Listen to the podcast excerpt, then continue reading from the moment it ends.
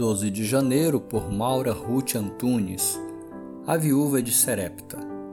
Então a mulher disse a Elias: Agora sei que tu és um homem de Deus e que a palavra do Senhor vindo da tua boca é a verdade. 1 Reis 17, verso 24.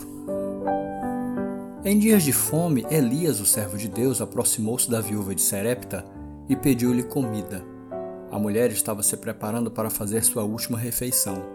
Contudo, pela fé e preferindo confiar em Deus, optou por dividir com o profeta seus últimos mantimentos.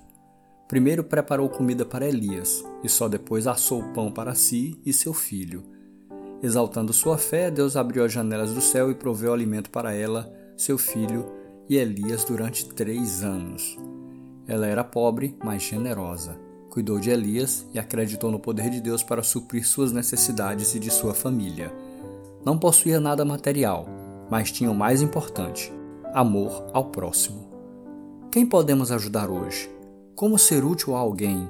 Lembre-se de que mais vale o pouco do justo que a abundância de muitos ímpios. Salmo 37,16.